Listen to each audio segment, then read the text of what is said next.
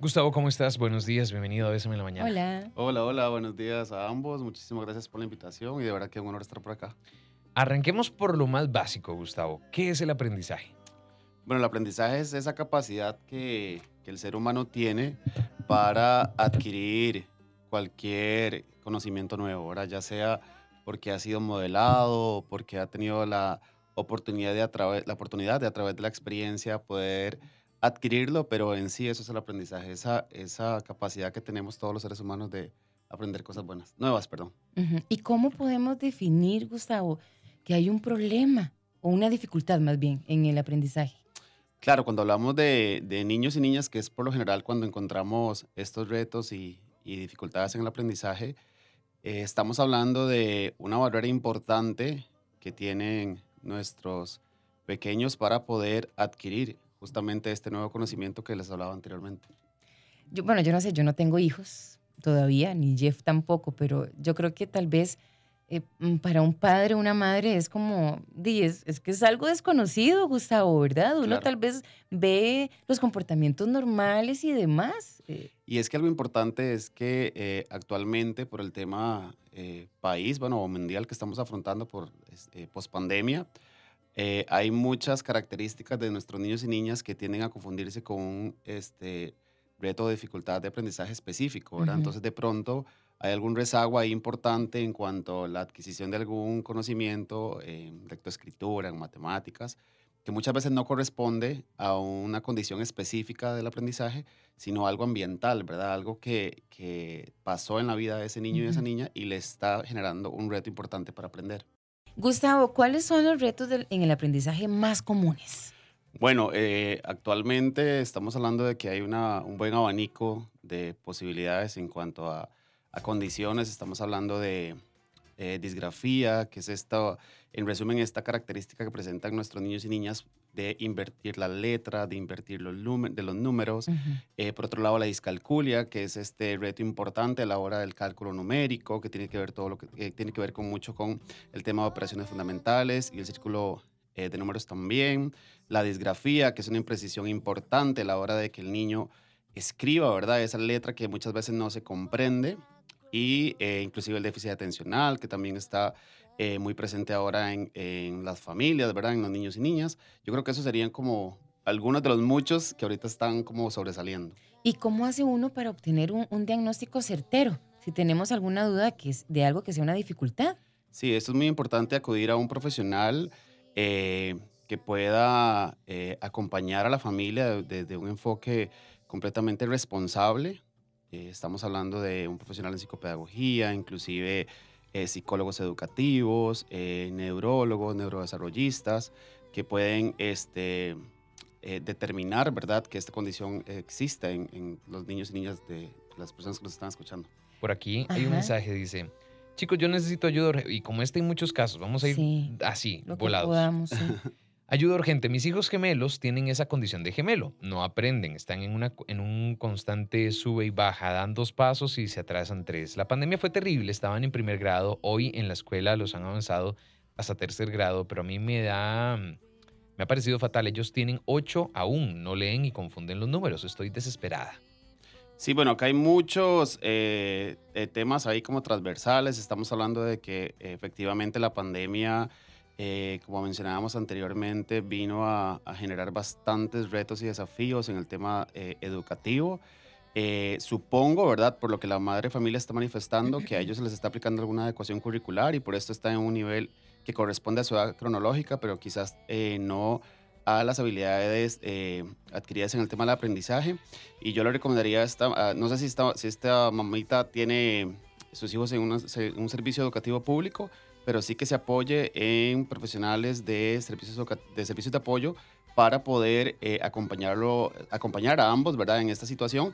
Y muy importante, eh, si tiene las posibilidades, pues acudir a un profesional para que le ayude con un diagnóstico que le permita conocer en, en específico cuál es la, la condición de cada uno de sus hijos. Dice Paz Villalobos, el doctor Gustavo es súper chuzo, manda a decirte. Y también por acá, ok, Un saludo a Paz. sí, a Paz, ajá. Dice, tengo un niño de tres años, no habla casi nada. El mito que los hombres hablan tarde. Lo estoy llevando a terapia y me dijeron que tiene lenguaje pasivo. Él ve muchos videos de música, pero de inglés. Eso afecta. Él entiende todo, pero se limita al vocabulario básico. Es lo que dice.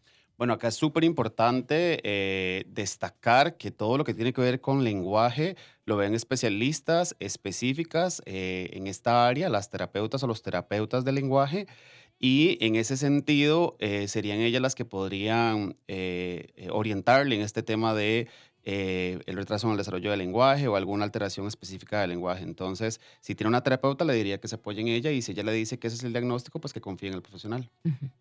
Tengo un hijo de 13 años, le mandaron Ritalina por déficit atencional, pero no sé si darle. Bueno, el tema de la medicación también es, es un tema que se las trae, como decimos acá. Eh, si el, el, especialista consideró que era candidato a, a este fármaco para poder eh, regular sus retos, eh, para mí sería irresponsable poder emitir un criterio con relación a, a este tema. Sin embargo, le recomendaría a la mamá que paralelo a, a la medicación, eh, descarte también un proceso de acompañamiento, ya sea desde el área de psicopedagogía u otro profesional, porque eh, lo importante siempre es acompañarlos en esos retos que están presentando y si la medicación es alterna, pues ya la familia tomará la, la decisión, pero sí siempre recomiendo que haya un acompañamiento de la mano. Muy bien. Acá hay uno que dice, hola, tengo un niño de tres años, no habla casi nada, el mito que los hombres hablan tarde, lo estoy. Ya ese ya lo dije. Ah, sí. La vida. Pero aquí tengo, aquí tenemos uno fijado, Jeff. Ok, arriba. Ajá, ahí está arriba el 373. Ok, dice. Buen día, me encanta el tema. Mi hijo tiene 8 años, tiene déficit atencional, le va bien en la escuela. Sin embargo, este último trimestre estoy notando dificultad con español y estudios sociales. ¿Cómo lo ayudo? Mil gracias. Sí, bueno, hay que recordar que eh, no necesariamente un niño con déficit atencional va a presentar eh, retos importantes a la hora de eh, adquirir nuevos conocimientos. Puede ser que sí, puede ser que no.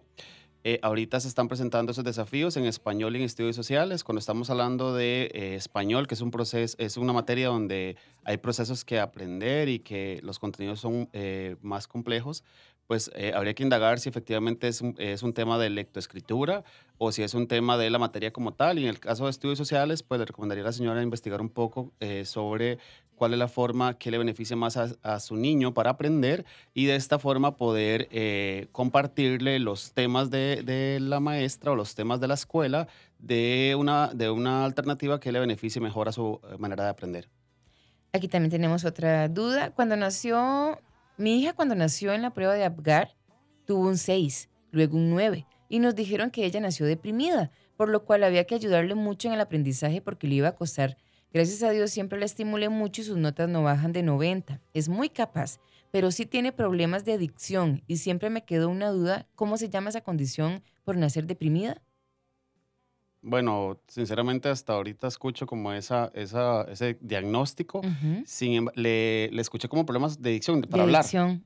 Sí, o sea, si la niña presenta ahorita eh, buen desempeño académico, si a nivel general en el contexto escolar eh, le va bien, como decimos, yo le recomendaría que eh, eh, revise cómo está el área emocional para saber si este tema del lenguaje, ¿verdad? O de la forma en que se comunica, tiene, que ver con más, eh, tiene más que ver con un tema de cómo se siente ella, ¿verdad? Si presenta seguridad y autoconfianza y demás. Y si no, también es, es posible que acuda a un terapeuta de lenguaje para saber si este tema de la adicción es por una condición específica en el lenguaje. Muy bien. Dice por acá, podrían tocar el tema de los niños con altas potencialidades y talentos, cómo reconocerlos, cuándo buscar ayuda para los diagnósticos y cómo diferenciar si es un TDAH u otros. Eh, me han consultado mucho este tema por mi hijo, pero me da miedo que lo discriminen por ese motivo. Él apenas tiene siete años. No sé si será momento o esperar un poquito más. Sí, bueno, eh, justamente pasa con eh, regularidad que eh, el niño que presenta alta dotación o que presenta características de esto sea confundido, ¿verdad?, con el, trastorno por déficit atencional, porque eh, al, dominar y tener destrezas para adquirir los conocimientos del, aula, eh, tiende a dispersar su atención porque ya quizás terminó el trabajo o, se le, o resultó un poco fácil. Entonces tiende a presentar retos a la hora de mantener y sostener la atención y la concentración. Y con relación a la edad, me parece que los siete años es un buen momento para que la mamá acuda a un especialista para que sea eh, diagnosticado o para que se le realice una evaluación específica para determinar cuál es la, condición de su hijo. Vieras que hay un mensaje de Wendy que nos escucha en Guapiles y ella más bien insta a los padres de familia que tengan mucha paciencia, que tengan fe, porque dice que ella tiene un hijo que le costó mucho el habla, que dice, hoy en día habla más, habla de más, vamos despacio en otras áreas, pero todo lleva un proceso. Así que bueno, ahí está una madre que también apoyó a, su hijo y que es que yo, yo entiendo, ¿verdad, Gustavo? A veces uno como papá, mamá, de ahí eh, se frustra quizá y se desespera, como, como las mismas madres nos han contado por acá. Retos y dificultades del aprendizaje en la infancia. Ya este es nuestro cierre de este tema que hemos aprendido muchísimo con Gustavo y tenemos otras consultas, Jeff. Ajá, dice así. Buenos días, chiquillos. ¿Cómo amanecieron? Hola, buenos días. Mi nieto tiene ocho años, está en tercer grado y, y la mamá dice que tiene déficit atencional. Él es excelente en matemática. El año pasado ganó las Olimpiadas de Matemáticas a nivel nacional, pero para escribir es un caso.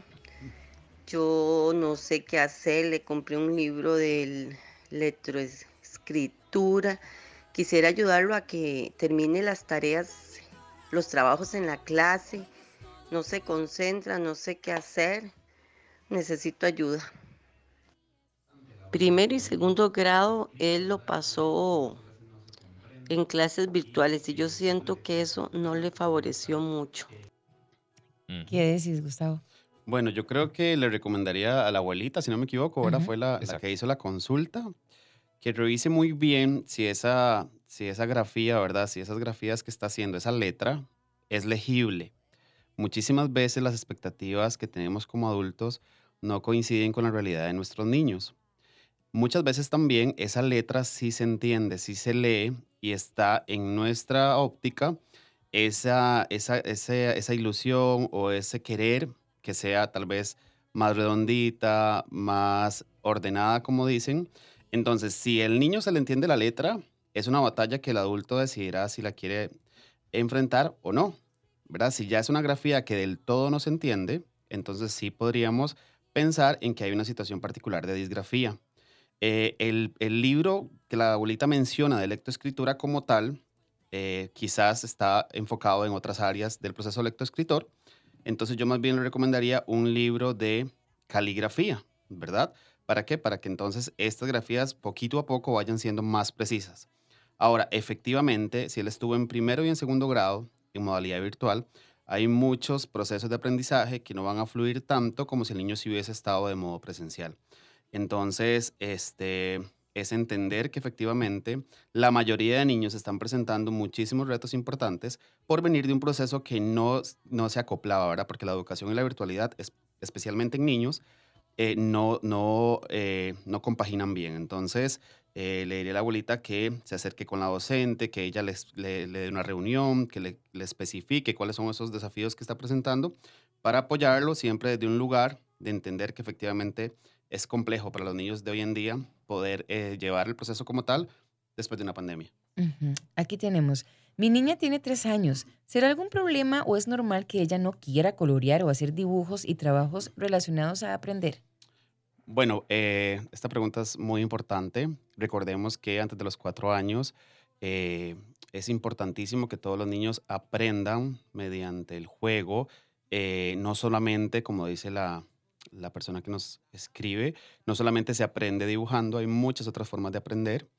si no tiene interés o gusto por, la, por, por, esta, por esta habilidad ¿verdad? de dibujar y demás, es completamente natural, esto puede ser que se despierte más adelante y yo la invitaría a buscar otras alternativas en las que su niña pueda aprender que no necesariamente son colorear o dibujar. Mi hijo, a mi hijo le acaban de diagnosticar un trastorno del procedimiento sensorial y tiene siete años. Está en terapia, pero me gustaría como mamá saber cómo puedo ayudar en el proceso en casa.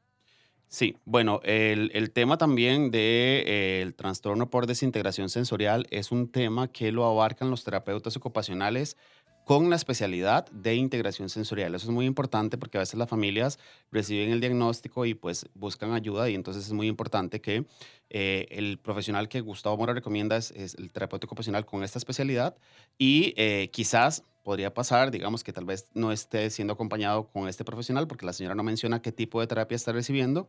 Y si sí es con un terapeuta ocupacional de integración sensorial, le recomendaría articular con él para que, con él o ella, para poder trasladar todas las recomendaciones y todos los ejercicios y toda la estimulación que se le está dando a los escenarios del hogar para poderlo potenciar también desde ese contexto. Y Gustavo, nos dicen por acá que si se puede erradicar o combatir la dislexia. No, vamos a ver cualquier este, condición que se tenga. Eh, no sé si la palabra sea combatir, o sea, la podemos trabajar, la podemos acompañar, la podemos estimular, podemos estimular para que no sea eh, un reto tan importante, pero bueno, las condiciones son como cuando usamos lentes, ¿verdad? O sea, lo tenemos desde que nacemos, bueno, desde que se adquiere hasta ya mucho tiempo después, a no ser que se opere, ¿verdad? Pero, pero en el tema de la, de la pues eh, durante toda la vida se va a mantener. Bueno, Desgraciadamente el tiempo se nos acabó. Nos encantaría poder darle respuesta a todas esas preguntas que, están ahí, que se siguen enviando, que seguimos, seguimos recibiendo. Pero Gustavo, ¿cómo pueden ponerse en contacto con vos? Claro, este, bueno, en mis redes sociales aparezco como Todos a Bordo CR, en Instagram, en TikTok, en Facebook. Este, también tengo una comunidad grande en Telegram, pero bueno, todo eso lo pueden conseguir eh, colocando eh, todos a bordo, ahí me van a encontrar. Y también para este, sacar cita conmigo o para este, cualquier otra información, pueden escribir al 7048-8217, 7048-8217, y con mucho gusto ahí le van a estar respondiendo todas las consultas. De hecho, nos dijiste que tenés un podcast también. ¿Cómo te También tengo un podcast que sale Todos a Bordo con Gustavo Mora. Ahí hablo de muchísimos temas. De hecho, ya está por salir la siguiente temporada. Y ahí pueden eh, también apoyarse en muchos temas de crianza y en temas de, de, que tiene que ver con la maternidad y la paternidad.